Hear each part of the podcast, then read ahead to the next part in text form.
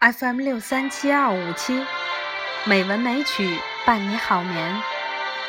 亲爱的朋友，晚上好，我是冰莹。今天是二零一八年十二月二十二日，欢迎您收听《美文美曲》第一千五百一十七期节目。今天，冰莹给大家读一篇美文《绝版的周庄》。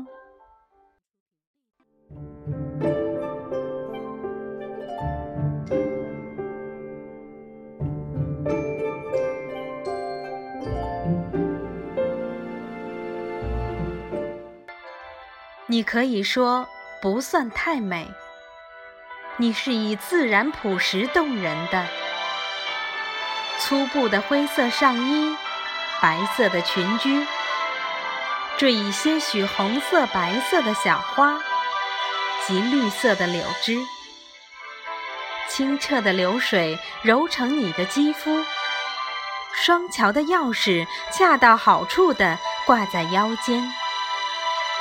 最紧要的还在于眼睛的窗子，仲春时节半开半闭，掩不住招人的妩媚。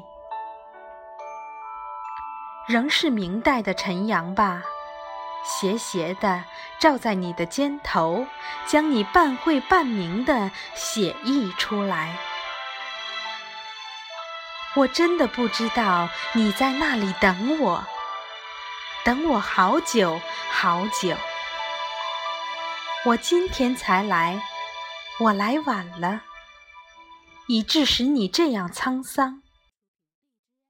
而你依然很美，周身透着迷人的韵致。真的，你还是那样纯秀古典，只是不再含羞。大方地看着每一位来人，周庄，我呼唤着你的名字，呼唤好久了，却不知你在这里。周庄，我叫着你的名字，你比我想象的还要动人。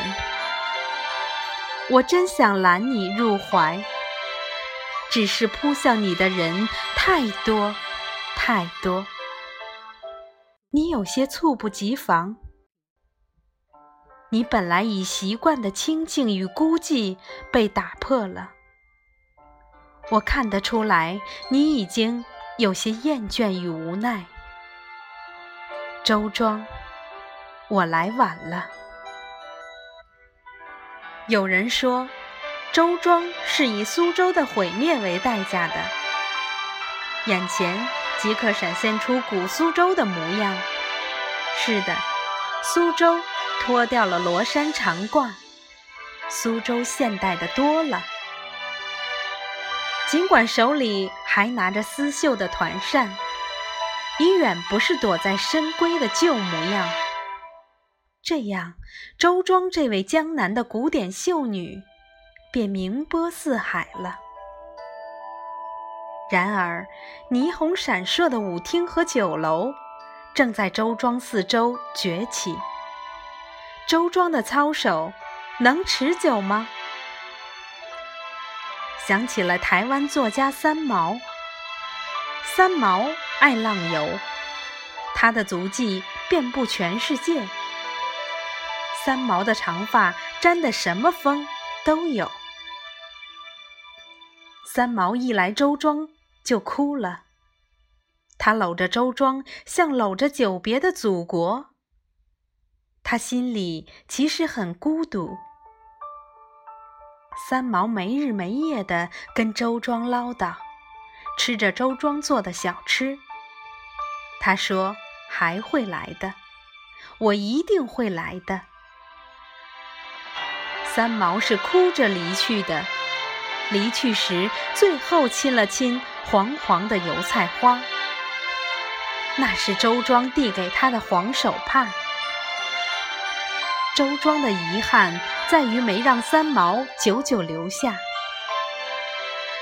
三毛一离开周庄，便陷入了更大的孤独，终于把自己交给了一双袜子。三毛临死时还念叨了一声“周庄”。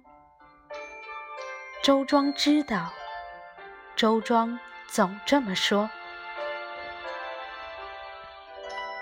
入夜乘一只小船，让桨轻轻划拨。时间刚过九点，周庄就早早睡了。是从没有电的明清时代养成的习惯。没有喧闹的声音，没有电视的声音，没有狗吠的声音。周庄睡在水上，水。便是周庄的床，床很柔软，有时轻微的晃荡两下。那是周庄变换了一下姿势。周庄睡得很沉实。一只只船儿是周庄摆放的鞋子，鞋子多半旧了，沾满了岁月的征尘。我为周庄守夜，守夜的还有桥头一株灿然的樱花。这花原本不是周庄的，如同我。我知道打着酣息的周庄，民族味儿很浓。忽就闻到了一股股沁心润肺的芳香。悠悠长长的，经过斜风细雨的过滤，纯净而湿润。这是油菜花。早上来时，一片一片的黄花，浓浓的包裹了古老的周庄。远远望去，色彩的反差那般强烈。现在这种香气正氤氲着周庄的梦境，那梦必也是有颜色的。石板，一株小树，一只灯笼，到一幢老屋，一道流水。